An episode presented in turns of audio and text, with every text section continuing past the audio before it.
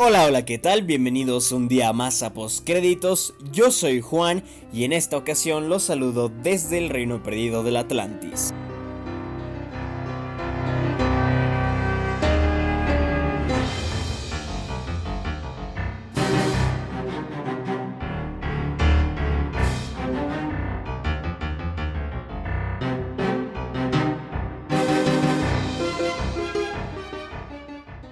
Día de hoy vamos a hablar sobre las nominaciones a los Critics Choice Awards, de igual forma hablaremos de la lista de nominados que ha entregado el Sindicato de Actores de Estados Unidos, después vamos a tocar el tema de que Variety ha predicho que en 2019 Apple va a comprar Sony. Después hablaremos un poco de Cold War y cómo ha arrasado en los premios del cine europeo 2018. Y finalizaremos hablando de los estrenos de la semana, Aquaman y Roma. Comenzamos.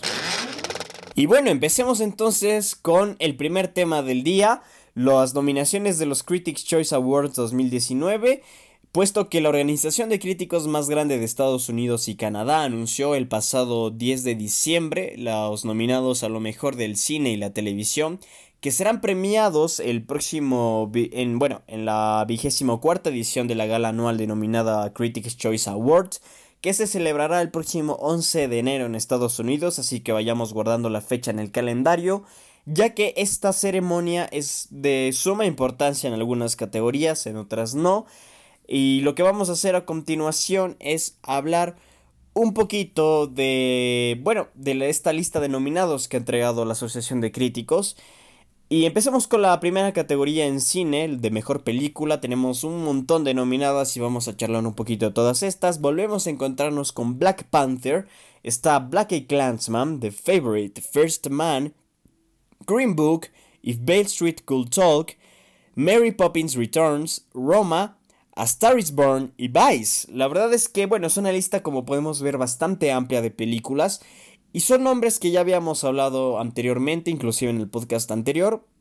Yo creo que no hay mucho más que agregar. Lo que más sorprende quizás de esta lista es que Roma está incluida entre la categoría de mejor película y no necesariamente en la categoría de mejor película de habla no inglesa. Entonces es un dato interesante.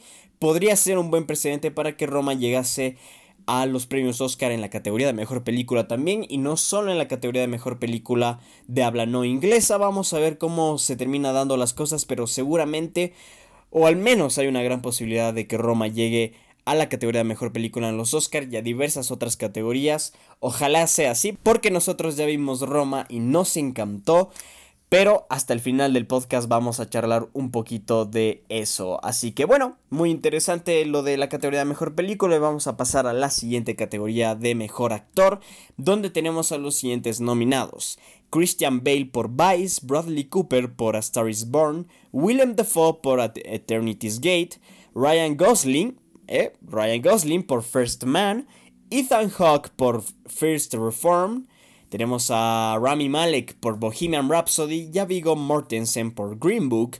Aquí yo siento que hay dos inclusiones bastante interesantes que, por ejemplo, no estuvieron en los Golden Globe y estos son Ethan Hawke por First Reform y Ryan Gosling por First Man. Ambos yo creo que son contendientes bastante interesantes, especialmente Ethan Hawke, porque Ryan Gosling en First Man a mí no me parece que es un papel tampoco demasiado espectacular. Siento que lo hace bien, honestamente. Hace un papel muy decente. Pero no es nada espectacular. Por otro lado, Ethan Hawke ha sonado bastante en esta temporada de premios. Y aunque todavía no he visto su película, seguramente es un contendiente muy importante. Y puede asomarse también los Oscars. Ha perdido un poco de posibilidades por no haber sido nominado al sindicato de actores. Pero vamos a tocar ese tema un poco más adelante, ¿ok? El resto de nominados ya habíamos hablado sobre ellos. No hay exactamente ninguna sorpresa aquí. Quizás Ryan Gosling es lo más parecido que esta categoría nos entrega en cuanto a sorpresas. Pero más allá de eso, no hay mucho más que comentar. Pasando a la siguiente categoría de mejor actriz, nos encontramos con Yalitza Aparicio de Roma, Emily Blunt por Mary Poppins Returns, Glenn Close por The Wife, Tony Collette por Hereditary, lo cual me parece muy, muy, pero muy bueno. Olivia Colman por The Favorite, Lady Gaga por A Star is Born y Melissa McCarthy por Can You Ever Forgive Me. Aquí sí que tenemos para mí dos sorpresas. La una siendo Yalitza Aparicio por su película Roma, la película de Alfonso Cuarón. Y me parece que es más que merecido y más justificado que esté Yalitza Aparicio honestamente en esta lista de nominados porque hace un trabajo espectacular. Aparicio, de hecho, es quien más destaca en la película y yo creo que es la única actuación que en verdad se te queda muy en tu mente, digamos, es una actuación bastante memorable de Aparicio, entonces me parece más que genial que la hayan nominado.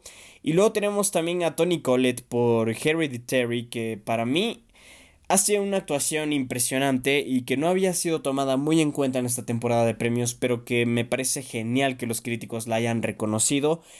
Eh, de alguna forma sí son sorpresas, pero de otra forma no son tan sorpresas, porque de hecho si estamos un poco atentos a la escena de la crítica, nos habremos dado cuenta que tanto Aparicio como Colette han sido bastante, bastante venenadas por la crítica, entonces el hecho de que hayan llegado a estar nominadas no representa tanto una sorpresa, sin embargo, si comparamos con el resto de la temporada de premios, sí que terminan siendo sorpresivas estas nominaciones. Yo creo que aquí el tema va a ser que de todas formas no va a haber una ganadora sorpresa. Yo creo que Lady Gaga sin lugar a dudas se lleva el premio en esta categoría. Así que bueno, no hay mucho más que agregar. Vamos a pasar a la categoría de mejor actor de reparto y aquí tenemos a Mahershala Ali por Green Book, a Timothée Chalamet por Beautiful Boy, tenemos a Adam Driver por Black Eyed Clansman, Sam Elliott por A Star Is Born, Richard E. Grant por Can You Ever Forgive Me y Michael B. Jordan por Black Panther, lo cual es de suma sorpresa para mí que Michael B. Jordan esté aquí nominado, no porque no se lo merezca, de hecho yo siento que es una nominación que se merece tener Black Panther, pero sí representa una sorpresa para mí porque no lo habíamos visto anteriormente en la temporada de premios y otra inclusión que está aquí y que no estuvo en los Golden Globes es la de Sam Elliott por A is Born, yo creo que debe, llevarse el premio, honestamente, para mí. No he visto todavía todas las películas de esta lista, eh, pero para mí Sam Elliott hace un trabajo espectacular en A is Born. Con muy pocas escenas logra quedarse muy pero muy implantado en la memoria de los espectadores. Y a mí honestamente me encantó su actuación. Entonces siento que Sam Elliott debería llevarse los premios y siento que la academia lo va a recompensar a Sam Elliott por algunas veces haberlo ignorado. Entonces yo creo que Sam Elliott es un contendiente o el contendiente con mayor fuerza aquí. Y que aparezca en esta lista es bastante, bastante importante y bastante interesante. Así que bueno, vamos a ver qué termina sucediendo. El resto de nominados ya habíamos analizado anteriormente en los Golden Globe. Eh, pero yo diría que Mahershala Ali también es un contendiente poderoso. Timothée Chalamet no lo habíamos visto mucho en esta temporada de premios, pero puede darse alguna sorpresa y los demás yo creo que podrían ser ya descartados, exceptuando por Richard D. Grant, quien yo creo que también tiene chances enormes. Michael B. Jordan no creo que llegue honestamente a los Oscar, especialmente porque en los Oscars solo hay 5 nominados por categoría siempre, entonces por el simple hecho de descartar eh, algunos puestos, digamos, Michael B. Jordan no creo que llegue. Pero bueno, es interesante que lo hayan nominado aquí. Y ahora vamos a pasar a la categoría de mejor actriz de reparto, donde tenemos a las siguientes nominadas: Amy Adams por Vice, Claire Foy por First Man, tenemos a Nicole Kidman por Boy Erased, tenemos a Regina King por If Bale Street Could Talk, tenemos a Emma Stone y Rachel Weisz, ambas por The Favorite. Aquí, bueno, no hay mayores sorpresas. Yo diría que quizás, si se quiere llamar una sorpresa, sería Nicole Kidman por su papel en Boy Erased y no por su papel en Destroyer, lo cual es sumamente interesante porque es la primera vez en la temporada de premios que vemos esto. Luego que Claire Foy esté incluida en sí, puede representar una sorpresa. De hecho, sí representa una sorpresa porque no ha sido tan nombrada la temporada de premios. Tampoco creo que Claire Foy vaya a llegar, a llegar perdón, demasiado lejos en esta temporada de premios. Eh, pero bueno, es interesante que la hayan nominado y para mí la contendora aquí con mayor fuerza, sin, sin ningún tipo de duda, es Amy Adams por Vice.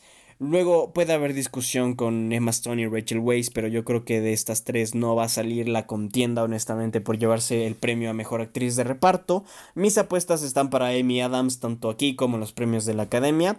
Pero vamos a ver, también faltan muchos premios y vamos a ver cómo termina evolucionando esto. Pero por el momento yo diría que las contendoras de mayor fuerza son Amy Adams y las dos actrices de The Favorite, Stone y Weiss. Así que bueno, vamos a ver cómo se terminan dando las cosas. Pasando a la siguiente categoría de mejor actor, actriz joven, tenemos a los siguientes nominados: Elsie Fisher por 8th Grade, Thomasin Mackenzie por Leave No Trace, tenemos a Ed Oxenbould por Wild Life, tenemos a Millicent Simons por A Quiet Place, tenemos a Amanda Stenberg por The Hate You Give y tenemos Sonny Soljic por Midnighties. La verdad es que aquí el panorama no lo tengo tan claro porque tampoco es que haya tanto precedente, pero sí he escuchado eh, a dos nombres ya anteriormente en la temporada de premios y que sin lugar a dudas son precedentes importantes, como lo son Elsie Fisher y Thomas y Mackenzie, quienes han estado nominados y han ganado un par de galardones anteriormente. Así que yo diría que entre estas dos sale la ganadora, pero si me preguntas a mí seguramente será Elsie Fisher por 8 Great. Eh, y bueno, eso no hay mucho más que decir de hecho de esta categoría. Vamos a pasar a la categoría de mejor elenco, donde que nos encontramos a Black Panther, Crazy Rich Asians, The Favorite, Vice y Widows. Que Widows esté nominada, todavía no veo Widows, pero si vamos nombre a nombre, Widows tiene un elenco impresionante, así que es importante y yo creo que debe ser justificada el hecho de que Widows esté nominada en esta categoría, pero luego para mí hay dos nominaciones que especialmente no me terminan de encajar, siendo estas Black Panther y Crazy Rich Asians, ya que Black Panther no creo que tenga un elenco demasiado destacado. Sí tiene actores que lo hacen bien, Michael B. Jordan por ejemplo, pero más allá de eso no hay mucho más que decir. Y luego con Crazy Rich Asians ya he dicho muchas veces mi opinión, así que no lo voy a repetir para no cansar a la gente. Simplemente diré que no estoy de acuerdo con que esta, esta película esté nominada en esta categoría. Luego, en The bueno, y además que de hecho con Crazy Rich Asians vamos a analizar un poquito más a profundidad luego en los Saga Awards.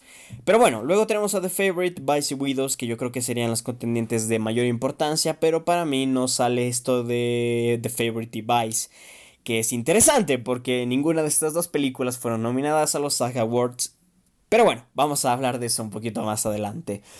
Luego en Mejor Director tenemos a varias sorpresas, diría yo. Vamos a dar primero la lista y luego voy a hablar de las sorpresas, ¿ok? Damien Chazelle por First Man, tenemos a Bradley Cooper por A Star is Born, tenemos a Alfonso Cuarón por Roma, tenemos a Peter Farrelly por Green Book, tenemos a Yorgos Lantimos por The Favorite, Spike Lee por Black A Clansman y a Adam McKay por Vice. Eh, bueno, para mí las sorpresas de cara es eh, Damien tenemos a Alfonso Cuarón y a Yorgos Lantimos, que para mí son tres sorpresas que no me esperaba ver aquí. Si bien es cierto, Alfonso Cuarón sí ha sido reconocido un poco más por su trabajo en Roma en otros galardones, no pensé que iba a llegar hasta este punto, ya llegó y yo creo que tiene muchas chances de llegar a los Oscar Alfonso Cuarón, ojalá que así sea. Luego están Damian Chazelle y Yorgos Lantimos. Me parece genial que ambos estén nominados. Primeramente, Chazelle, yo ya comenté en mi crítica escrita que hace un trabajo espectacular Chazelle en First Man, que hace las cosas muy bien. Y yo creo que estaba recibiendo muy poco reconocimiento por su trabajo en, en First Man. Y sin embargo, siento que y bueno, por esa razón creo que es muy interesante que lo hayan nominado en este, bueno, en los Critics Choice Awards. Luego tenemos a Yorgos Lantimos por The Favorite. Este señor sí que no ha sido tomado en cuenta en ningún otro lado y no sé si vaya a llegar tampoco demasiado más lejos. Ojalá que sí. Yo creo que, bueno, lo que he leído de The Favorite, porque todavía no hemos podido ver The Favorite y no sé cuándo podemos ver The Favorite y estoy desesperado por ver The Favorite. Y bueno, el tema es que Yorgos Lantimos ha tenido mucho destacamiento por parte de la crítica, lo cual es, importante y es interesante también porque yo siempre he sentido que Yorgos Lántimos ha sido más que nada un director controversial, digamos, o más que controversial, bastante dual en la percepción de las personas, porque nunca ha tenido un 100% de aceptación, ni cerca del 100% de aceptación, ni tampoco ha tenido un 0% de aceptación, ni cerca del 0% de aceptación. Siempre ha estado muy en la mitad, siempre ha habido gente que lo quiere, ha habido gente que no lo quiere, ha habido gente que venera su trabajo y hay gente que odia su trabajo. Entonces, y bueno, además que es un director bastante poco ortodoxo, si se quiere. Y el hecho de que en esta ocasión esté teniendo tanta aceptación me parece sumamente extraño, pero me parece sumamente beneficioso. Así que vamos a ver qué termina sucediendo con Yorgos Lántimos, pero no creo que llegue a los Oscar lamentablemente. Pasando a la siguiente categoría tenemos Mejor Guión Original, donde que nos encontramos a los siguientes nominados. Bob Burham por la película Eighth Grade, tenemos Alfonso Cuarón por Roma, Deborah Davis and Tony McNamara por The Favorite, tenemos a Adam McKay por Vice, Paul Schrader por First Reform, tenemos a Nick Valelonga, Brian Hayes Curry y Peter Farrelly por Green Book y tenemos a Brian Woods, Scott Beck, John Krasinski por A Quiet Place. Así que bueno, aquí hay también sorpresas. Hay también sorpresas. Bob Burham es una de ellas por 8th grade. La otra sorpresa para mí es Alfonso Cuarón por Roma. Y la otra sorpresa es eh, Brian Woods, Scott Beck y John Krasinski por A Quiet Place. Primeramente me parece genial que A Quiet Place esté nominado. Pero por otro lado me causa un poco de... Bueno, me parece un poco extraño que esté nominada esta categoría. A ver, la idea original como tal de A Quiet Place es muy interesante y sin lugar a dudas es destacable. Pero luego no sé si el guion es tan increíble como para que esté nominada esta categoría. Eh, quiero decir, es una película que tiene muy pocos diálogos y si bien es cierto, el guion tiene que ser bastante bueno para describir las situaciones en las cuales los personajes se ven envueltos, no sé hasta qué punto se justifique el hecho de que está aquí la película. Yo creo que es genial, la verdad, porque a mí me encantó A Quiet Place y creo que es muy bueno que esté nominado a, a guion original, pero lo digo desde una perspectiva bastante personal. Luego si me pongo a pensar un poco imparcialmente en esto, no sé hasta qué punto es esté justificada la nominación de A Quiet Place en esta categoría. Pero bueno, no deja de ser una sorpresa que esté. Luego el hecho de que Alfonso Cuarón haya sido nominado por Roma. La sorpresa para mí es porque no había sido muy nombrado, digamos, Alfonso Cuarón en la temporada de premios en guion original. No porque no se lo merezca, porque yo creo que se lo merece a la o sea, sin discusión, es indiscutible que Alfonso Cuarón merece ser reconocido por su guion. Y luego Bob Burham por 8 Grade no había estado realmente nominado en otros premios por guion original, pero que esté aquí siento que es realmente importante e interesante. Y luego tenemos a contendientes también muy poderosas como The Favorite y First Reform. Yo creo que entre cualquiera de estas dos puede salir la ganadora, pero no dejemos de lado a los otros contendientes. Luego tenemos a Mejor Guión Adaptado, los siguientes nominados Ryan Coogler, Joe Robert Cole por Black Panther, tenemos a Nicole Holofcener, tenemos a Nicole Holofcener, Jeff Whitty por Can You Ever Forgive Me, tenemos a Barry Jenkins por Bill Street Cool Talk, tenemos a Eric Roth y Bradley Cooper y Will Feathers por A Star Is Born, tenemos a Josh Singer por First Man y tenemos a Charlie Watchell y David Rabinovitz y también Kevin Wilmot y de hecho también Spike Lee por Black Eyed Clansman, ¿ok? Bueno, cuatro personas que se adjudican el guion de Black Eyed Clansman. Y bueno, aquí hay, hay sorpresas que yo no sé hasta qué punto estén bien. Primeramente vamos a hablar de la nominación de Josh Singer por First Man. Porque yo no sé por qué está nominado. honestamente, si tengo que ser muy honestos con ustedes. El guion de George Singer en First Man a mí me parece bastante ordinario. Realmente, yo creo que todo lo que. Todo lo bueno que tiene First Man no viene precisamente desde el guion. Y de hecho, siento que el guion en las partes dramáticas es donde la cinta se vuelve bastante monótona. Así que no me explico mucho esta nominación. Luego, otra nominación que no me explico demasiado es la de Bradley Cooper por el guion de A Star is Born. No creo que sea un mal guion, pero sí siento que el guion decae bastante en la segunda mitad del segundo acto. Especialmente cuando Lady Gaga se pinta el pelo de púrpura, no sé, hay una extraña conexión ahí, pero yo siento que en esa parte es precisamente donde se cae el guion de, de esta película. Y luego tampoco el guion es demasiado espectacular, además que es un guion de un remake, de un remake, de un remake, de un remake. Así que no sé, estoy bastante conflictivo con esta nominación. Pero luego hay otra nominación que me causa conflicto y esta es la del guion de Black Panther porque tampoco siento que sea un guion demasiado espectacular. O sea, está bien, siento que está bien, pero de ahí a ser de lo mejor del año en guiones adaptados, no creo. honestamente. Y bueno, son tres sorpresas para mí y tres no tan merecidas, pero luego yo creo que aquí no hay discusión que va a ser Barry Jenkins quien se lleve el premio. Vamos a ver, pero esa es mi apuesta. Pasando a la siguiente categoría de mejor cinematografía, tenemos a los siguientes nominados: Alfonso Cuarón por Roma, James Laxton por If Bale Street Cool Talk, tenemos a Matthew Livatic por A Star is Born, tenemos a Rachel Morrison por Black Panther, tenemos a Robbie Ryan por The Favorite y tenemos a Linus Sandgren por First Man. Aquí también tenemos algunas sorpresas. Vamos a hablar cuáles son estas sorpresas. Alfonso Cuarón por Roma, Matthew Libatic por A Star is Born, Rachel Morrison por Black Panther eh, y Linus Sandgren por First Man. Primero voy a hablar de una nominación aquí que no me gusta, porque de estas sorpresas que acabo de mencionar hay una que no me parece para nada una buena nominación y es la de Rachel Morrison por Black Panther. La fotografía de Black Panther no es absolutamente nada especial. Vamos a ser lo más concisos posibles en esto. No es nada especial la fotografía no destaca en Black Panther realmente y que esté nominada aquí no sé por qué, mm, no me lo explico y tampoco creo que tenga ninguna chance de llegar más lejos que esto. No veo por qué nominarla, no creo que sea un trabajo que se deba destacar, ni tampoco creo que sea un trabajo que se deba reconocer demasiado. Si bien es cierto, es un trabajo normal, no trasciende. Y luego tenemos otras sorpresas, otras tres. Eh, Alfonso Cuarón por Roma, muy merecido. La fotografía de, Roma es bellísima, es realmente un espectáculo visual bastante único y siento que, este nominado es muy merecido.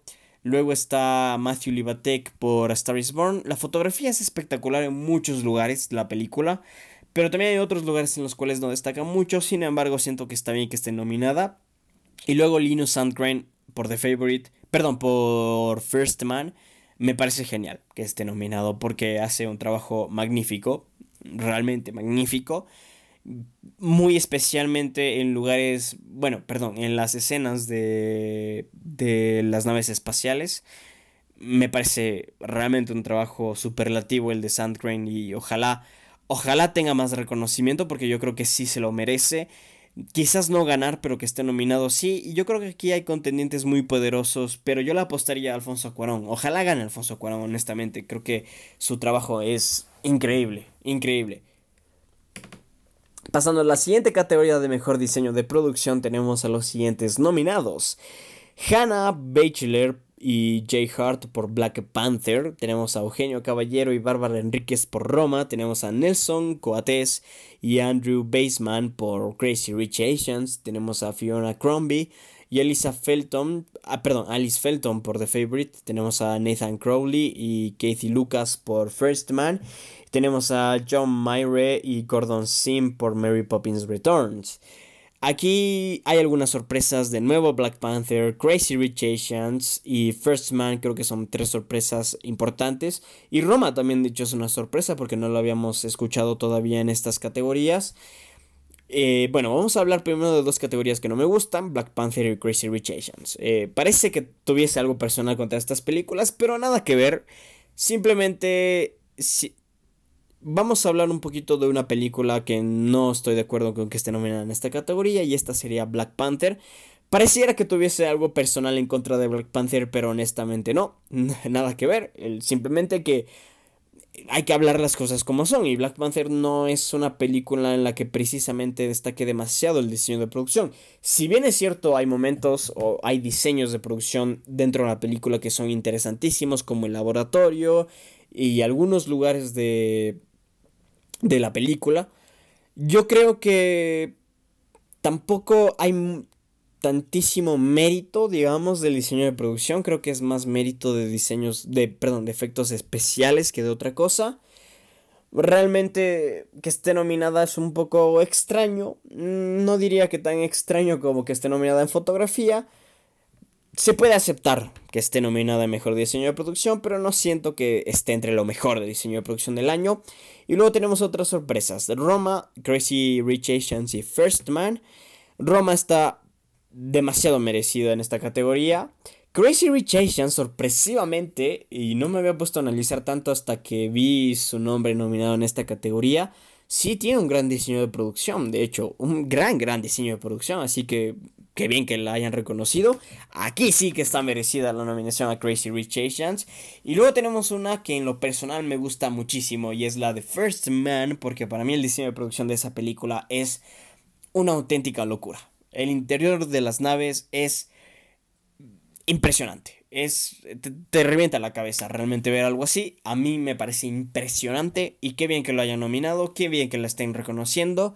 Y pasamos a la siguiente categoría de mejor edición, donde que tenemos a Jay Cassidy por Star Is Born, tenemos a Hank Corwin por Vice, a Tom Cruise por First Man, tenemos a Alfonso Cuarón y Adam Go por Roma, tenemos a Yorgos Mavrop Tenemos a Yorgos Mavropsaridis, qué nombre tan extraño de este señor por The Favorite. Y tenemos a Joe Walker por Widows. Aquí yo creo que sorpresas como tal no hay, realmente. Quizás la de Widows, probablemente, pero más allá de eso, ¿no?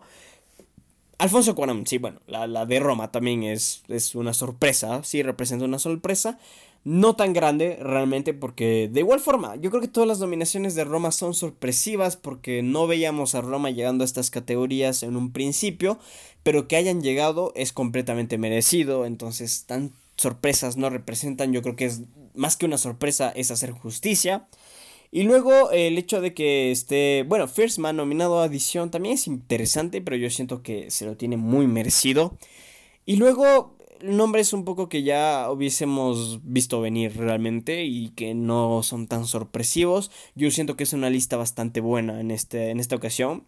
Qué bueno que no he nominado a Black Panther, porque según estoy viendo, eh, los Critics Choice Awards quisieron nominar a Black Panther en todo. De hecho, Black Panther es la película más nominada, me parece, una de las más nominadas. Ya vamos a hablar un poquito de eso más adelante. Pero bueno, qué bien que no la hayan nominado en esta categoría porque no se lo merecía. Y aquí si tengo que hacer una apuesta, yo me iría con Alfonso Cuarón. Ojalá gane Alfonso Cuarón, pero yo me iría por él y Roma porque realmente el trabajo en Roma es espectacular. Tenemos la categoría de mejor diseño de vestuario a los siguientes nominados: Alexandra Byrne por Mary Queen of Scots, tenemos a Ruth Carter por Black Panther, tenemos a Julian Day por Bohemian Rhapsody, tenemos a Sandy Powell por The Favorite y tenemos de nuevo a Sandy Powell por Mary Poppins Returns. Aquí yo creo que todas están merecidamente nominadas. Sí, inclusive Black Panther. Sí, inclusive Bohemian Rhapsody. Y ya, que serían, por así decirlo, sorpresivas en esta categoría. Las dos están bastante bien nominadas, no me puedo quejar. El diseño de vestuario en ambas películas es impecable, diría yo. Y luego tenemos a otras contendoras que yo creo que son las más fuertes. Y sería Sandy Powell, que está dos veces nominada aquí si se lleva por The Favorite, yo creo que lo tiene muy bien merecido. Por Mary Poppins Returns, yo siento que de lo que he visto, que son básicamente los trailers, tampoco estamos ante un diseño de vestuario tan impresionante. Pero bueno, está bien que la hayan nominado por esa película también. Y luego Alexandra Byrne por Mary Queen of Scots. Solo viendo el trailer de Mary Queen of Scots, es más que merecido el hecho de que Alexandra Byrne esté nominada. Yo creo que sale entre las dos, Sandy Powell y Alexandra Byrne. Vamos a ver qué termina ocurriendo. En la siguiente categoría de mejor maquillaje y peinado tenemos a las siguientes nominadas Black Panther, Bohemian Rhapsody, The Favorite, Mary Queen of Scots, Suspiria y Vice. bueno, aquí yo creo que están bien también todas estas nominadas. Eh, Black Panther, Bohemian Rhapsody, tienen muy buen maquillaje y peinado. La reconstrucción de Rami Malek en Freddie Mercury es simple y sencillamente espectacular. El tema de Black Panther con, bueno, con mucho del maquillaje eh, que recrea a a varias culturas africanas. Me parece muy interesante que la hayan nominado. Y bueno, luego tenemos a Suspiria, que es una película de terror donde que siempre el maquillaje juega un papel impresionante. Y luego tenemos para mí la mayor contendora o una de las mayores contendoras junto con The Favorite. Y esta sería Vice, de hecho.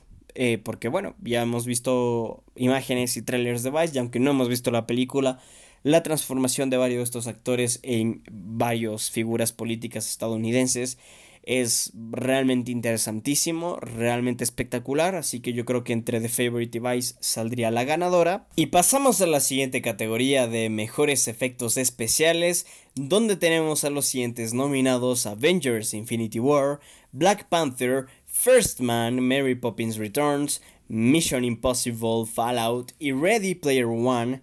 Yo creo que son nominaciones todas merecidísimas, realmente. Y aquí, si me preguntan ustedes mi apuesta, yo diría que está entre este, Avengers Infinity War, Ready Player One y Mission Impossible Fallout. Para mí son las tres películas más destacables en efectos especiales eh, durante 2018, sin ninguna clase de dudas. Así que yo creo que entre cualquiera de estas tres sale la ganadora. Personalmente me gustaría que Mission Impossible Fallout gane.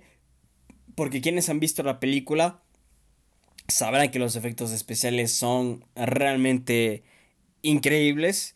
Por no decir más. Y bueno, realmente me gustaría que, que esta película se lleve el premio a mejores efectos especiales del 2018. Pasamos a la siguiente categoría donde tenemos a The Grinch, Incredibles 2, I Love Dogs, Mirai, Ralph Breaks the Internet y Spider-Man Into the Spider-Verse. Aquí, bueno, no hemos visto dos de las seis películas nominadas. Hemos visto The Grinch, Incredibles 2, I Love Dogs y Ralph Breaks the Internet. Spider-Man Into the Spider-Verse la vamos a ver pronto, seguramente la próxima semana. Pero bueno, lo que tenemos aquí yo creo que es casi una discusión bastante ilógica. Porque podríamos descartar yo creo que muy pronto a The Grinch. The Grinch es una película que, a ver, no me parece una mala película, tampoco me parece una gran película. Lo que sí es cierto de The Grinch es que tiene una animación impresionante, así que en ese sentido no me quejo. Pero yo creo que tenemos a dos continentes fuertísimas y son The Incredibles 2 y Spider-Man Into the Spider-Verse. Personalmente me gustaría que Spider-Man Into the Spider-Verse se lleve esta, este premio, perdón, porque lo que hemos visto hasta ahora de la animación en los trailers de esta película a mí me parece increíble, honestamente, así que que se lleve esta película el premio me gustaría muchísimo. Vamos a ver qué termina ocurriendo, pero bueno, en principio para mí la pelea está entre Incredibles 2 y Spider-Man Into the Spider-Verse. Vamos a pasar a la siguiente categoría de mejor película de acción donde tenemos a las siguientes nominadas: Avengers Infinity War, Black Panther, Deadpool 2, Mission Impossible, Fallout, Ready Player One y Widows. Aquí yo diría que honestamente podríamos descartar, y más que descartar, de hecho voy a ser honesto con ustedes, que Ready Player One esté mejor película de acción, no sé. Sí tiene una acción increíble, pero casi toda la acción está generada con CGI. Y aparte de eso, la película tampoco es que desarrolle demasiado en otros temas, simplemente es una película llena de, de easter eggs y ya. Básicamente, eso es Black Panther, eh, perdón, Ready Player One. Sin lugar a dudas es súper entretenida y súper divertida de ver, pero pues más allá de eso no trasciende. Y luego el resto de nominadas me parece muy interesantes y además muy merecidas. Si me preguntan a mí si debería apostar por una de estas, yo diría que Mission Impossible Fallout se debería llevar el premio. Pero luego no creo que se lo lleve. Yo creo que Black Panther se va a llevar este premio porque ya vemos cómo a la gente, y bueno, especialmente los jurados de los premios amaron Black Panther. Así que creo que Black Panther se va a llevar este premio sin lugar a dudas. Aunque a mi parecer los que sí merecerían llevarse este premio serían Avengers Infinity War o Mission Impossible Fallout. Pasamos a la siguiente categoría, mejor comedia. Y tenemos a los siguientes nominados: Crazy Rich Asians, Deadpool 2, The Death of Stalin, The Favorite, Game Night y Sorry to Bother You. La verdad es que aquí yo creo que The Favorite se va a llevar el premio, no hay ninguna clase de duda. Luego que Crazy Rich Asians ya la gente sabrá que no estoy de acuerdo con que esté nominada. Luego Deadpool 2 incluida en esta lista me parece muy pero muy bueno. Y el hecho de que Game Night esté nominada me parece genial. Porque Game Night es una de mis películas favoritas hasta ahora del año. A mí me encantó esta película Game Night. Y hasta ahora realmente no había tenido ninguna clase de bueno, de atención en la temporada de premios. Tampoco me esperaba que la tuviese, pero me agrada mucho que esté nominada en los Critics Choice Awards. No creo que vaya a ganar. Para mí la ganadora aquí sin dudas es The Favorite. Y pasamos a la siguiente categoría de mejor actor de comedia donde tenemos a los siguientes nominados. Christian Bale por Vice. Jason Bateman por Game Night, tenemos a Vigo Mortensen por Green Book, John C. Reilly por Stan and Only, tenemos a Ryan Reynolds por Deadpool 2 y la Kate Stanfield por Sorry to Bother You. De todos estos nominados, yo creo que Christian Bale, sin ninguna clase de duda, se lleva el premio, o quizás Vigo Mortensen. Aquí dependerá mucho de quién gane el premio de mejor actor. Eh, a secas, sí, mejor actor de comedia, ¿ok? Porque, bueno, hay estas dos categorías y hay algunos actores que hayan estado, que están nominados, perdón, en ambas listas, como es el ejemplo de Christian Bale o el ejemplo de Vigo Mortensen. Así que yo creo que si Christian Bale se lleva el premio de mejor actor, entonces Vigo Mortensen se va a llevar el premio de mejor actor de comedia. Pero en el caso de que el mejor actor se lo lleve Vigo Mortensen, el mejor actor de comedia se lo va a llevar Christian Bale. O también Podría darse el caso de que Christian Bale se lleve los dos premios, pero bajo ningún tipo de concepto pienso que Vigo Mortensen pueda llevarse ambos premios. Y bueno, el resto de nominados me parecen bastante bien. Ryan Gosling, por, perdón, Ryan Reynolds por Deadpool 2, me parece genial que esté nominado. Y más allá de eso, bueno, Jason Bateman por Game Night también me parece genial, su trabajo es bastante bueno en la película. No creo que tenga ninguna chance. La Kate Stanfield sí representa de alguna forma para mí una sorpresa en la categoría. Su papel en Sorry to Bother You es bastante, bastante bueno. Y me agrada que esté nominado, de hecho, porque creo que es un actor que tiene un potencial impresionante y que debería ya comenzar a tener papeles, bueno, mejores papeles en Hollywood, porque yo creo que puede llegar bastante, bastante lejos. Y bueno, esto es un poquito lo que tenemos en esta categoría. Para mí el ganador sería Christian Bale o Vigo Mortensen. Pasamos a la siguiente categoría donde tenemos a Mejor Actriz de Comedia. Eh, las nominadas son Emily Blunt por Mary Poppins Returns, Olivia Colman por The Favorite, Elsie Fisher por 8th Grade, tenemos a Rachel McAdams por Game Night, Charlize Theron por Tully y Constance Wu por Crazy Rich Asians. Aquí tenemos para mí a Olivia Colman como la ganadora sin ninguna clase de dudas, pero quiero destacar que Elsie Fisher está nominada también en esta categoría con solo 15 años, lo cual me parece fantástico. Rachel McAdams también me gusta mucho que esté nominada por su trabajo en Game Night, pero no creo que vaya a ganar honestamente y sí me molesta la nominación de Constance Wu por Crazy Rich Asians porque ya lo he dicho varias veces, pero lo repetiré no merece estar nominada en esta categoría. Pasamos a la siguiente categoría de mejor película de ciencia ficción o terror, donde las nominadas son Annihilation, tenemos Halloween, Hereditary, tenemos a Quiet Place y Suspiria. Yo creo que todas son contendientes bastante dignas. En lo personal no me encantó Annihilation, de hecho me pareció... No me pareció una mala película, porque sería un poco... Eh, bueno, extraño de mi parte decir que es una mala película. Pero sí voy a decir que a mí no me gustó y casi la película no funcionó prácticamente para mí. Pero eso es más una percepción personal que de calidad en sí. Así que me parece bien que esté nominada. No me gustaría que gane. Pero yo creo que aquí... A ver, mi apuesta sería que gana probablemente Suspiria. Pero a mí me gustaría que gane o A Quiet Place o Hereditary. Vamos a ver qué sucede. Pero para mí entre cualquiera de estas dos estaría bien. Tenemos la siguiente categoría de mejor película extranjera, las siguientes nominadas Burning, Capernaum, Gold War, Roma y Shoplifters. Así que bueno, me gusta mucho que Shoplifters esté nominada, que Roma esté nominada es espectacular. Y luego tenemos de vuelta Cold War, quien tuvo una ausencia en los Golden Globes. Pero bueno, yo estaba seguro que, que, que no representaría mayor problema porque Cold War va a llegar a la categoría de mejor película de habla no inglesa en los Oscars sin ninguna clase de duda. Y si es que Roma no está nominada en esa categoría en los Oscars, seguramente se la lleva Cold War.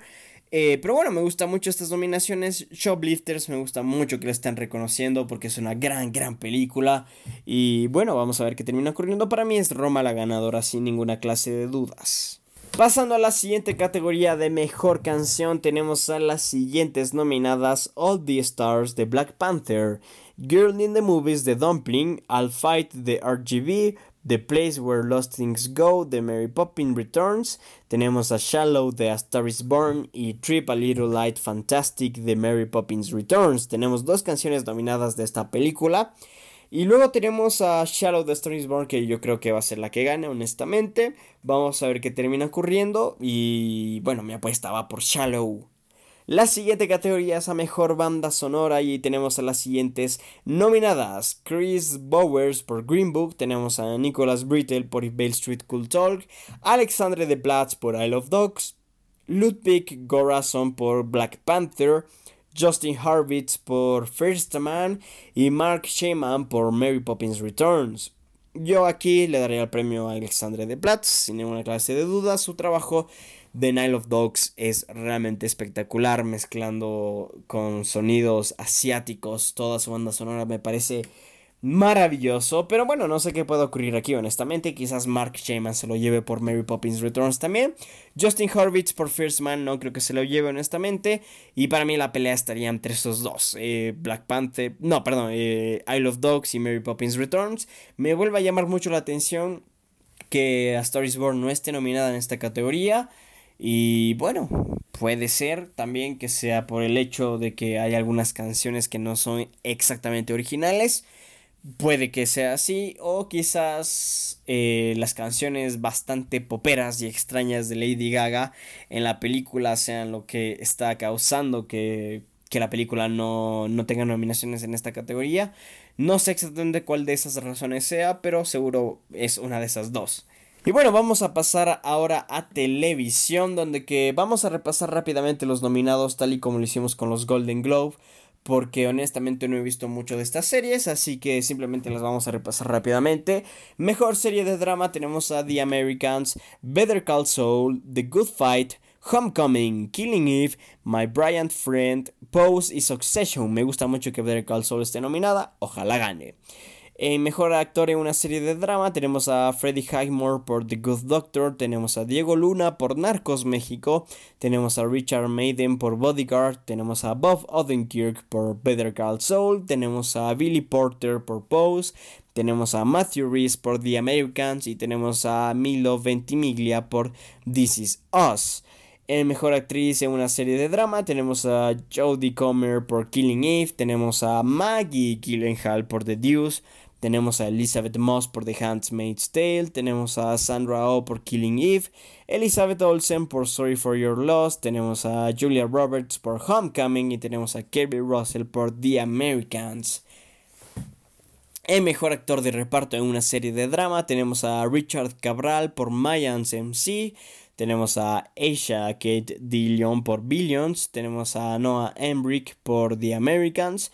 Tenemos a Justin Hartley por This Is Us. Tenemos a Matthew McFadden por Succession. Tenemos a Richard Schiff por The Good Doctor. Y tenemos a Shia Wickham por Homecoming. Tenemos en Mejor Actriz de Reparto en una serie de drama a Dina Shihabi por Jack Ryan, a Julia Garner por Ozark, tenemos a Sandy Newton por Westworld, a Rhea Seahorn por Better Call Saul, me gusta mucho esta nominación, tenemos a Yvonne Strahovski por The Handmaid's Tale, tenemos a Holly Taylor por The Americans.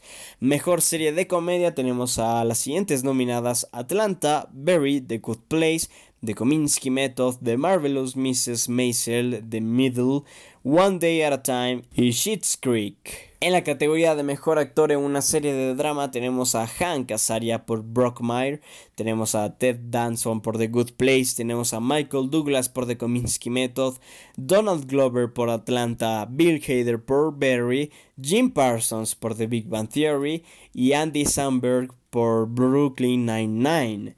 En Mejor Actriz en una serie de comedia. Tenemos a Rachel Bloom por Crazy Ex-Girlfriend, tenemos a Rachel Brosnahan por The Marvelous Mrs. Maisel, tenemos a Alison Janney por Mom, Justina Machado por One Day at a Time, tenemos a Deborah Messing por Will and Grace. Y tenemos a Isa Rae por Insecure. En mejor actor de reparto en una serie de comedia tenemos a William Jackson Harper por The Good Place, Cian Hayes por Will and Grace, tenemos a Brian Tyree por, por Atlanta, tenemos a Nico Santos por Superstore, tenemos a Tony Shalhoub por The Marvelous Mrs. Maisel y tenemos a Henry Winkler por Barry. En mejor actriz de reparto en una comedia, en una serie de comedia tenemos a Alex Bornstein por The Marvelous Mrs. Maisel, Betty Gilpin por Glow, tenemos a Larry Metcalf por The Corners, tenemos a Rita Moreno por One Day at a Time, tenemos a Zoe Perry por John Sheldon, a Annie Potts por John Sheldon y tenemos a Miriam Shore por Younger.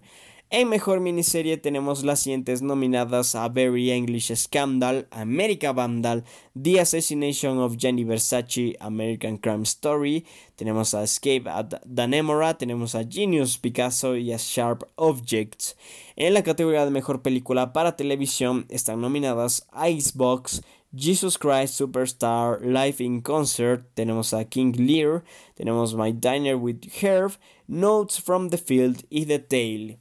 En los nominados en la categoría Mejor Actor en una miniserie o película para televisión tenemos a los siguientes nominados: Antonio Banderas por Genius Picasso, a Darren Criss por The Assassination of Gianni Versace American Crime Story. Tenemos a Paul Dano por Escape at Danemora. Tenemos a Benicio del Toro por Escape at Danemora. Tenemos a Hugh Grant por A Very English Scandal y a John Legend por Jesus Christ Superstar Live in Concert. En Mejor Actriz en una miniserie o película para televisión nos encontramos con Amy Adams por Sharp Objects, Patricia Arquette por Escape at Danemora, tenemos a Connie Britton por Dirty John, tenemos a Carrie Coon por The Sinner, Laura Dern por The Tale y a Anna Daver Smith por Notes from the Field. El mejor actor de reparto en una miniserie de en una miniserie o película para televisión, perdón, tenemos a Brandon Victor Dixon de Jesus Christ Superstar Life in Concert, tenemos a Eric Lange por Escape at Danemora, tenemos a Alex Rich por Genius Picasso, a Peter Sarsgaard por Looming Tower, tenemos a Finn Whitrock por The Assassination of Gianni Versace American Crime Story y a Ben Whishaw por A Very English Scandal. En la categoría de mejor actriz de reparto una miniserie o película para televisión están nominadas Ellen Burstyn por The Tale, Patricia Clarkson por Sharp Object, Penelope Cruz por The Assassination of Gianni Versace, American Crime Story, Julia Gardner por Dirty John, a Judith Light por The Assassination of Gianni Versace American Crime Story y Elizabeth Perkins por Sharp Objects. En mejor serie animada nos encontramos con Adventure Time, Archer, Bob's Burger, Bojack Horseman, The Simpsons y South Park. Y bueno, estos son todos los nominados a los Critics Choice Awards. Antes de pasar al siguiente tema, vamos a hablar un poquito de eh, un resumen, por así decirlo, de estos premios. Y bueno, The Favorite es la película con más nominaciones, un total de 14. Black Panther sorprende con 12 nominaciones. First Man también sorprende con 10 nominaciones. 9 candidaturas consiguió Mary Poppins Returns y Roma de Alfonso Cuarón tiene un renacer espectacular, o más que un renacer, tiene una aparición espectacular con ocho nominaciones en esta ceremonia. Y bueno, esto es un poquito lo que teníamos que hablar de Critics Choice Awards. Nos ha tomado casi una hora hablar de esta ceremonia. Pero bueno, vamos a pasar rápidamente a lo siguiente que nos atiende el día de hoy. Y bueno, vamos a hablar a continuación de las nominaciones de los SAG Awards 2019, ya que el día 12 de diciembre se anunciaron estos nominados por el sindicato de actores. Es una ceremonia bastante interesante de cara a los Oscars, pues logra enclarecernos un poquito la carrera en categorías de actuación y además puede marcar tendencias en la categoría de mejor película.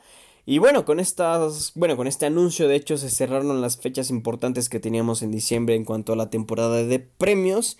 Y vamos a repasar un poquito por la lista de los SAG Awards y luego vamos a dar un poco la opinión que tenemos ante estos premios, que realmente no es la mejor, pero bueno.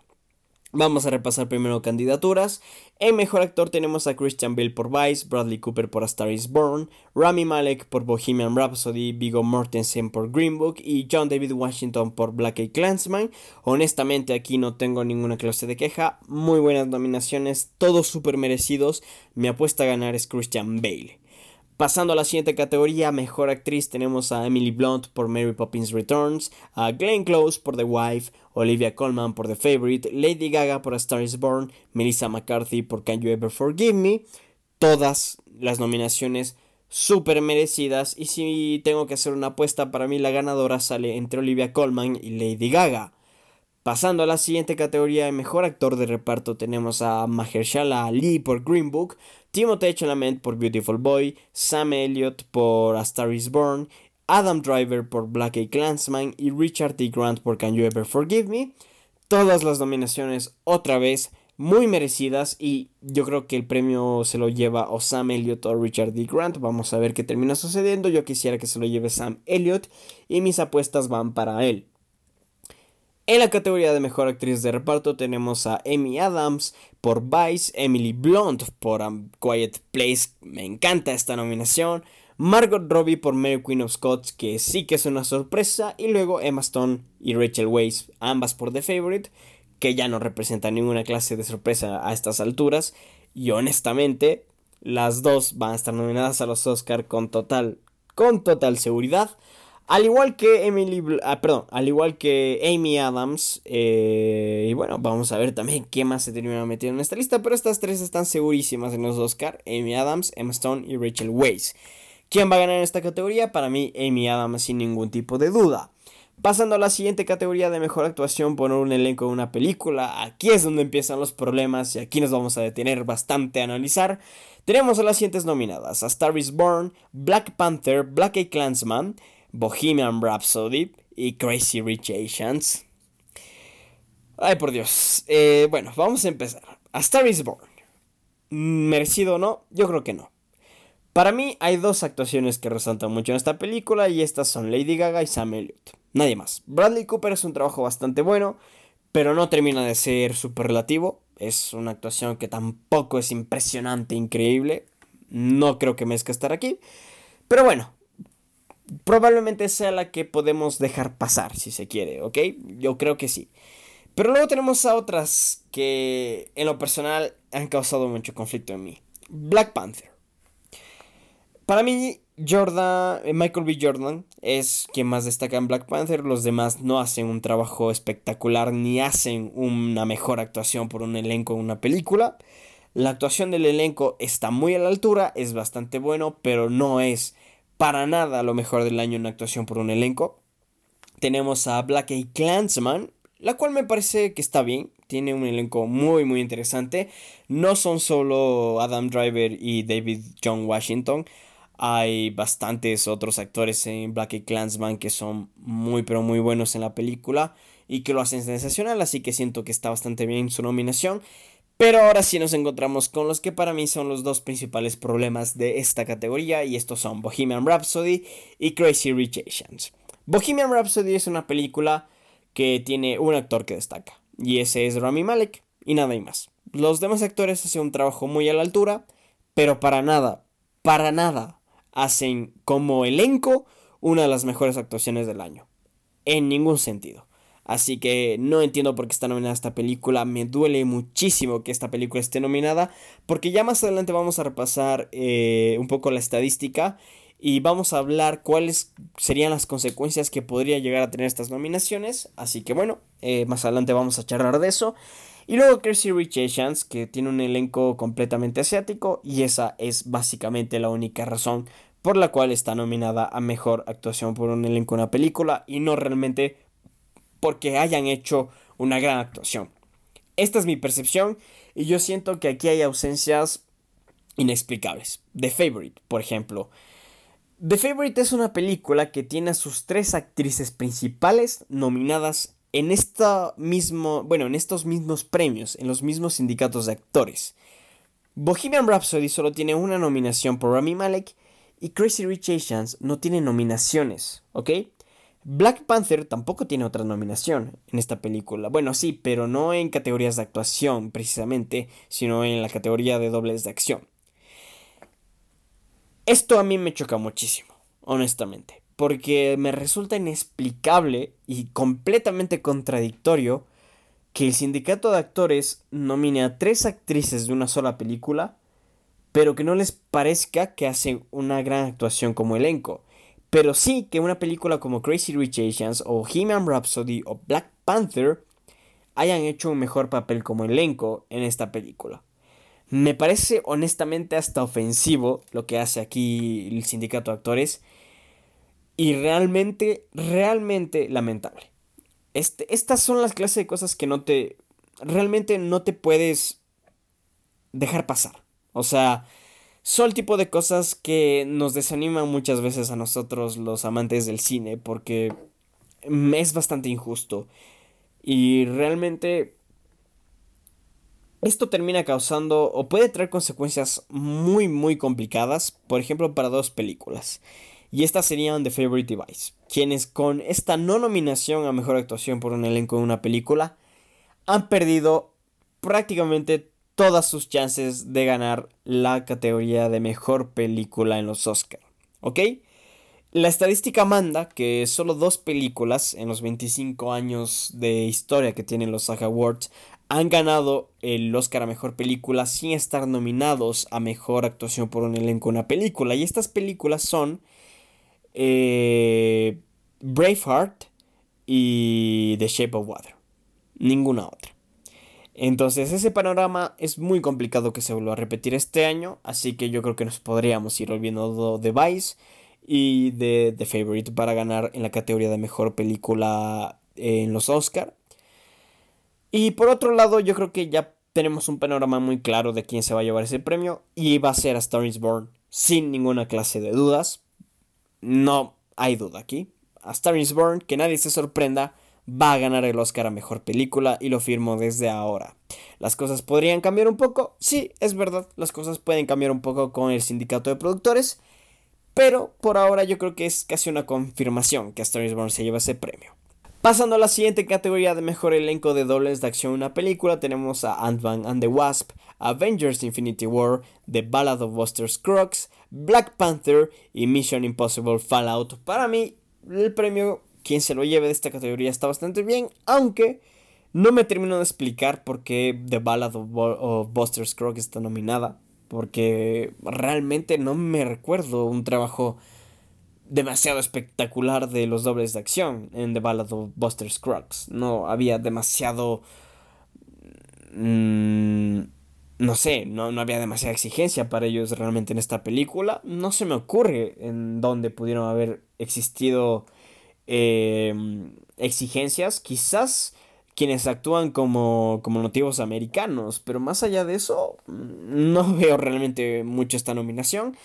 Eh, pero bueno, los demás están bien y quien quiera que se lo lleve está bastante bien. Yo diría que Mission Impossible se lo merecería bastante, pero de igual forma lo haría Avengers Infinity War.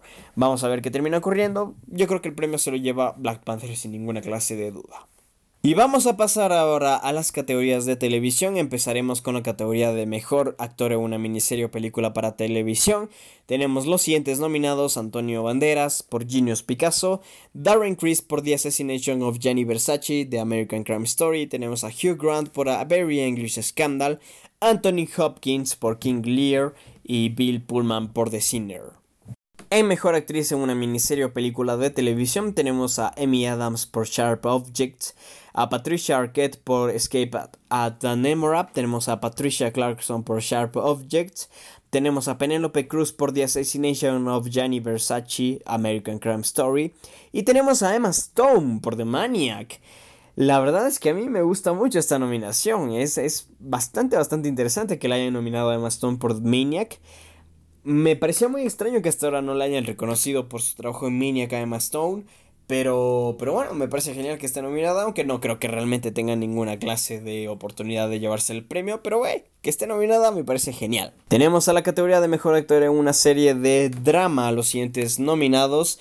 Jason Bateman por Ozark, tenemos a Sterling K. Brown por This Is Us, tenemos a Joseph Fiennes, a Joseph Fiennes por The Handmaid's Tale, tenemos a John Krasinski por Tom Clancy's Jack Ryan y tenemos a Bob Odenkirk por Better Call Saul. A mí me gustaría mucho que Bob Odenkirk se lleve el premio, pero honestamente no tengo un panorama muy claro en estas categorías de televisión.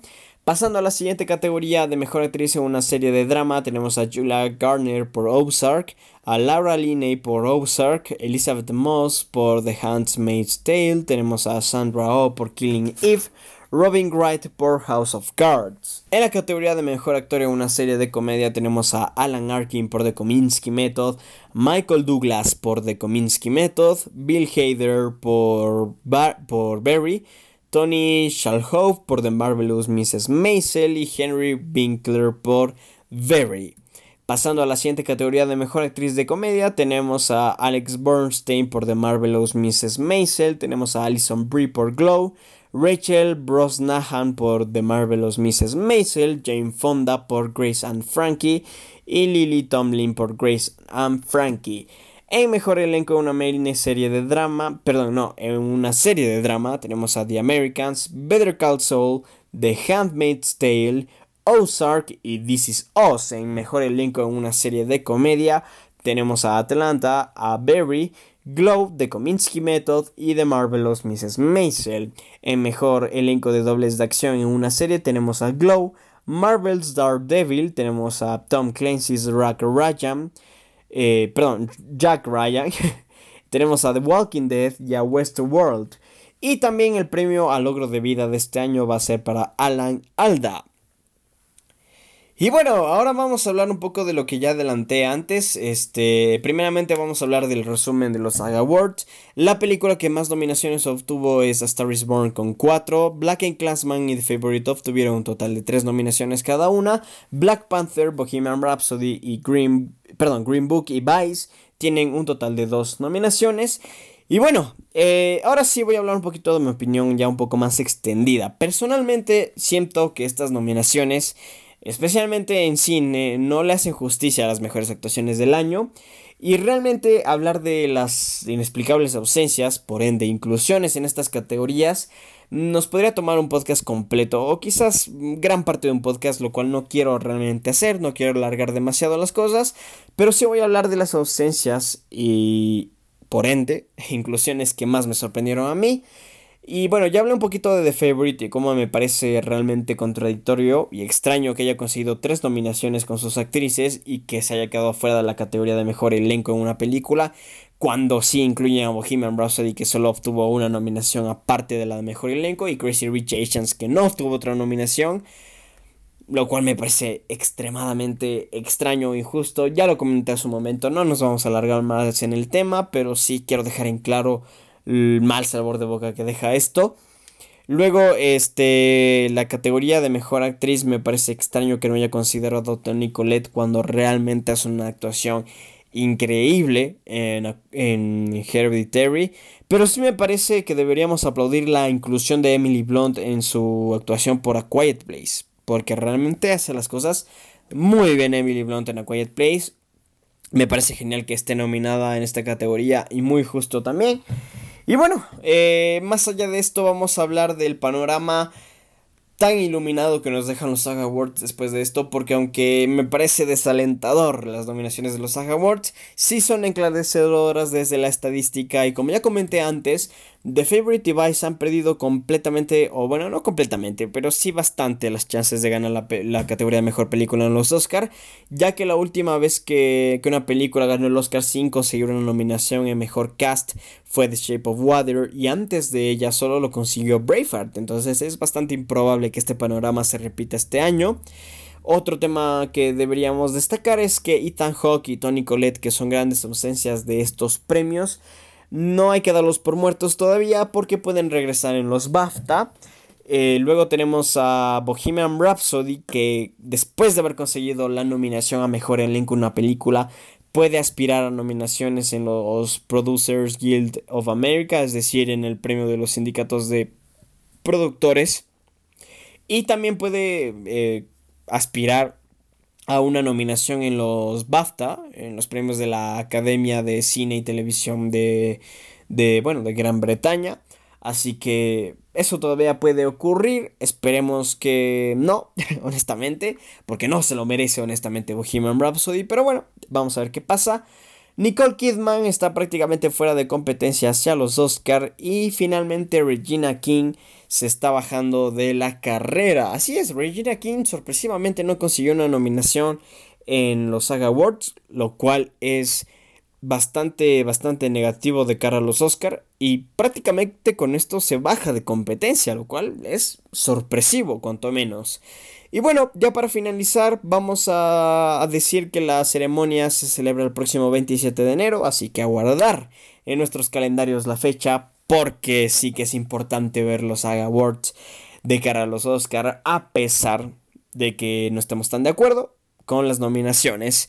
Y bueno, también es importante decir que aún no se anuncia un host para los Saga Awards, pero seguramente en los próximos días tendremos noticias al respecto. Recordemos que los Saga Awards solo han tenido un host en su historia y de hecho fue el año anterior con, con Christian Bell. Así que bueno, vamos a ver si este año vuelven al anterior formato de no tener un conductor o si finalmente sí anuncian un conductor más adelante. De todos modos, para estar al tanto de todo esto, recuerden seguirnos en todas nuestras redes sociales porque ahí siempre estamos publicando todos este tipo de noticias.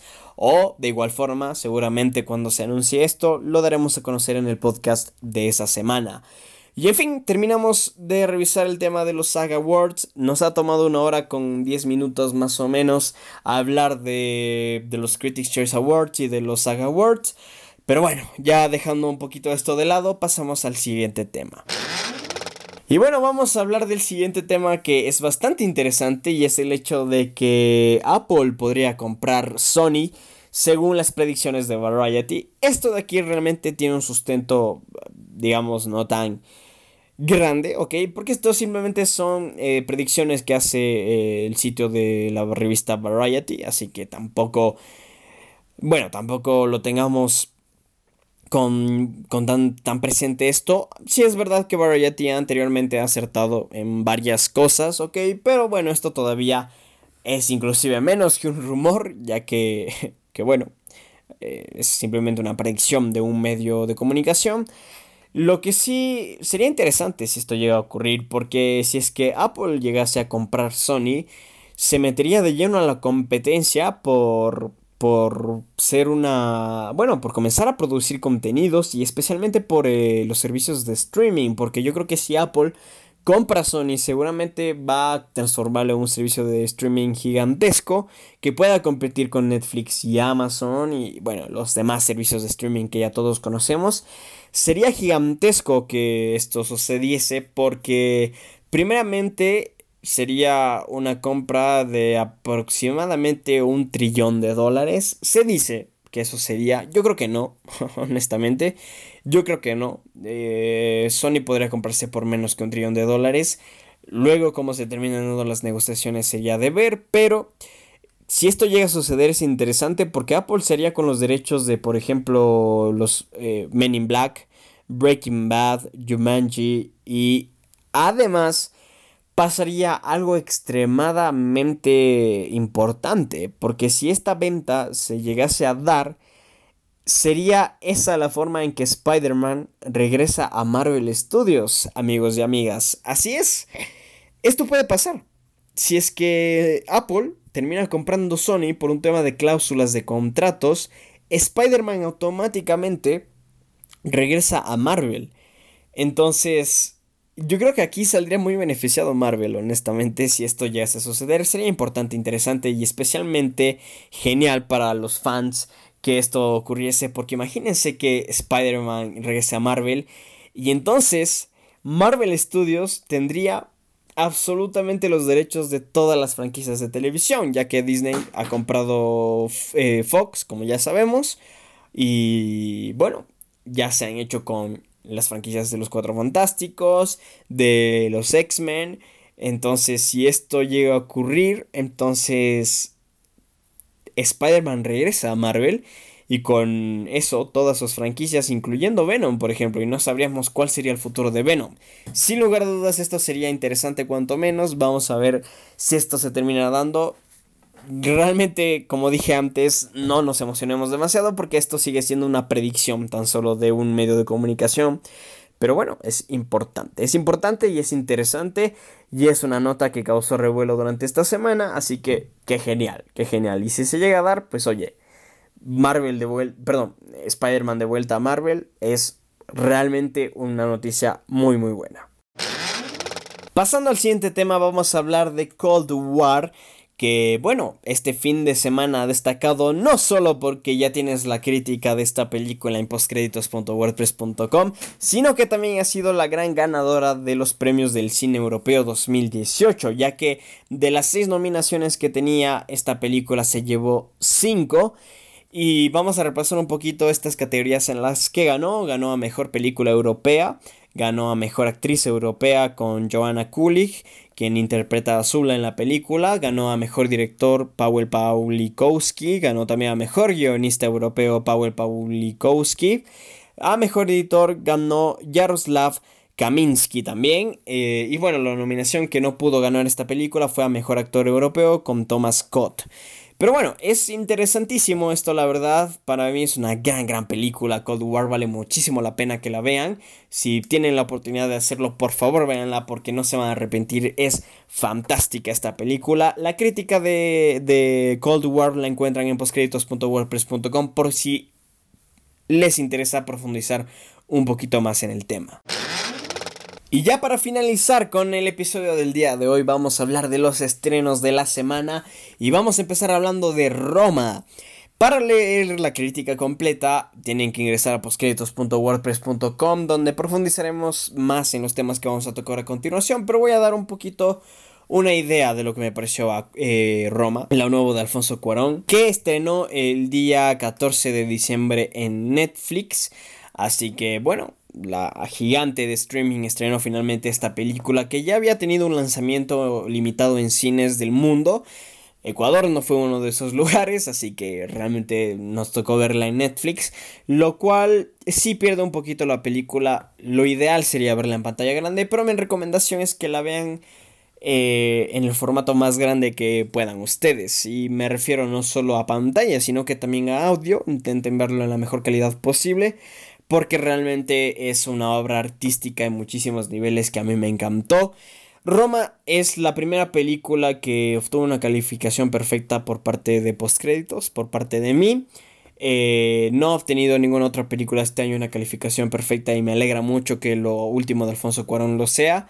La película es fantástica, es una pintura de época que tiene un diseño de producción alucinante, pero que sin lugar a dudas donde más destaca es en el tema visual. La dirección de Alfonso Cuarón es magistral.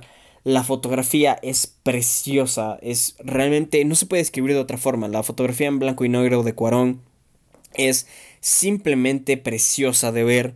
Eh, tiene una cantidad de detalle altísima que realmente no desperdicia ni un milímetro de encuadre. Cuarón en esta ocasión y es súper, súper destacable.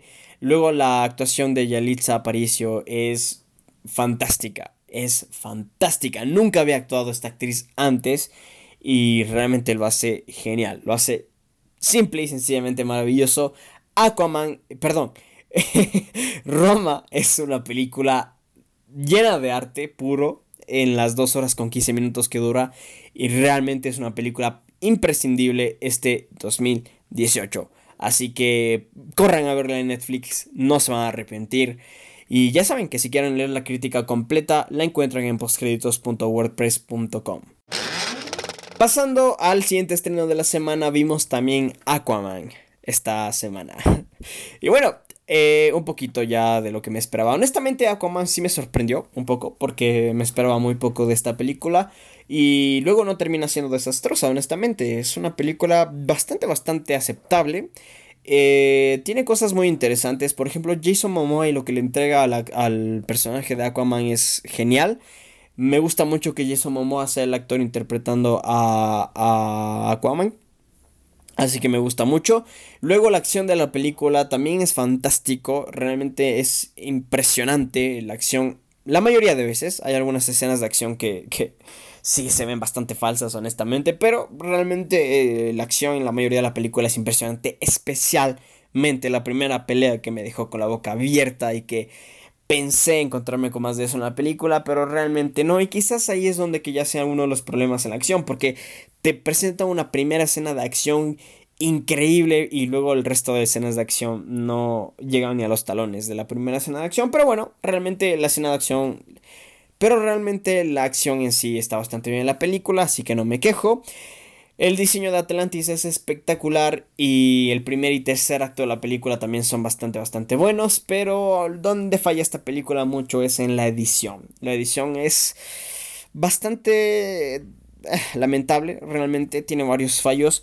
No llega a estar al pésimo nivel que tuvo Batman vs. Superman en este apartado, pero sí la edición en algunos momentos no termina de hacer demasiado bien las cosas, especialmente un par de escenas de acción donde que las cosas no salen demasiado bien, que digamos. Pero bueno, eh, también algo del CGI está más en esta película. Es impresionante. Parece que DC tuviese una pelea durísima contra el CGI porque primeramente te presenta cosas espectaculares del CGI, pero luego no pueden hacer peces. O sea, esa es la cosa que que mayor gracia te causa a lo largo de esta película, porque en serio que te encuentras con un diseño de, de, bestias y de monstruos y de animales increíble, pero luego ves que no pueden diseñar unos peces en CGI y te quedas como que, what the fuck, realmente hay, hay una ambivalencia impresionante con, con el CGI en esta película. El segundo acto, hay una parte que es...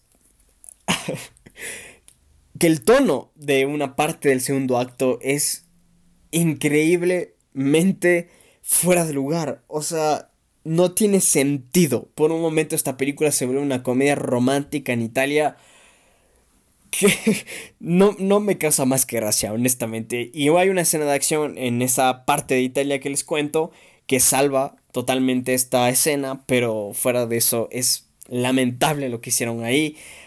El amor es súper forzado en esta película. Súper forzado en esta película entre Mera y Arthur.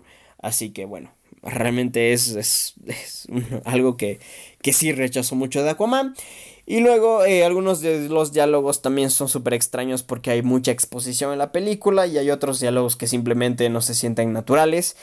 Y luego ya un poco más personal con Aquaman es que yo no puedo terminar de involucrar en el universo de Aquaman, nunca lo he podido hacer por el hecho de que es bastante ridículo. no sé si sea el único que piense así, pero a mí me parece bastante ridículo todo el mundo de Aquaman, entonces me resulta bastante, bastante difícil involucrarme. Pero la película me gustó, de hecho, o sea, pensé que iba a odiar la película, honestamente, con los trailers y todo, pensé que iba a estar enfrente de una película bastante, bastante mala, pero no, al final, la verdad la disfruté bastante, me pareció muy muy entretenida y en fin, eso es Aquaman. Si quieres leer la crítica completa, no olvides de pasarte por postcréditos.wordpress.com. Y bueno, amigas y amigos de Postcréditos, muchísimas gracias por habernos acompañado una semana más en el podcast de Postcréditos. Un gustazo poder haber compartido casi una hora y media de programa en esta ocasión. Tuvimos un montón de información, un montón de cosas interesantes, así que bueno, espero que les haya gustado, espero que se la hayan pasado bien escuchando este nuevo episodio de Postcréditos. Yo soy Juan, les doy las gracias por acompañarme, y nosotros nos estaremos escuchando la próxima semana con más información de cine y televisión. Mientras tanto, no olviden seguirnos en nuestras redes sociales, en Twitter como arroba postcréditos1, en Instagram como arroba postcréditos98, en Facebook igual, postcréditos98.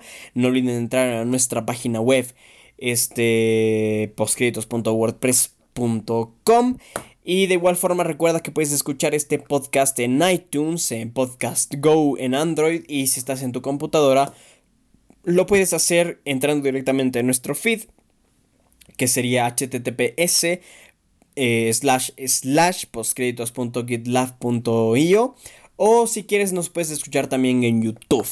Y bueno, esto sería todo por hoy. Muchísimas gracias. Me despido una vez más. Nos vemos la próxima semana con más postcréditos. Adiós.